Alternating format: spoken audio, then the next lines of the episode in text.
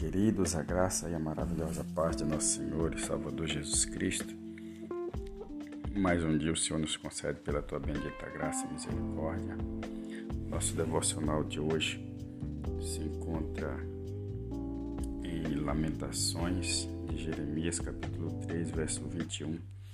Diz assim o texto: Quero trazer à memória o que pode me dar esperança.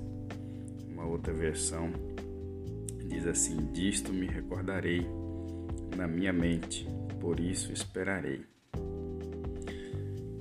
É interessante que o ser humano sempre tem no seu coração esperança de que dias melhores virão, de que algo melhor ele irá alcançar um pouco mais tarde, um pouco mais à frente. Mas no nosso dia a dia, muitas vezes nós enfrentamos situações que parecem indicar que nós não iremos alcançar. Então, talvez por sofrimento, por situações que pessoas encaram no seu dia a dia, vem essa sensação de que será impossível ela alcançar e perde a esperança no seu coração.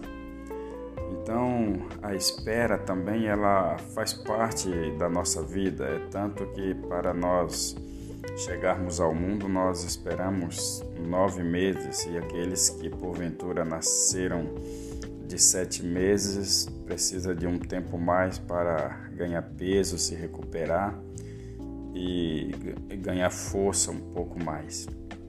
Mas a espera faz parte da nossa vida, faz parte do nosso dia a dia.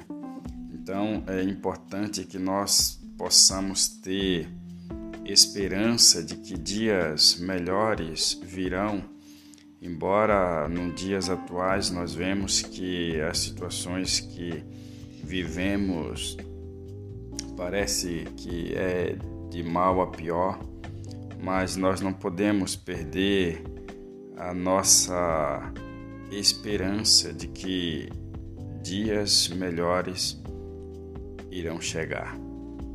Porque nós temos um Deus que está no controle de todas as coisas e é Ele que nos garante dias melhores para a nossa vida. Então, guarda isso no seu coração.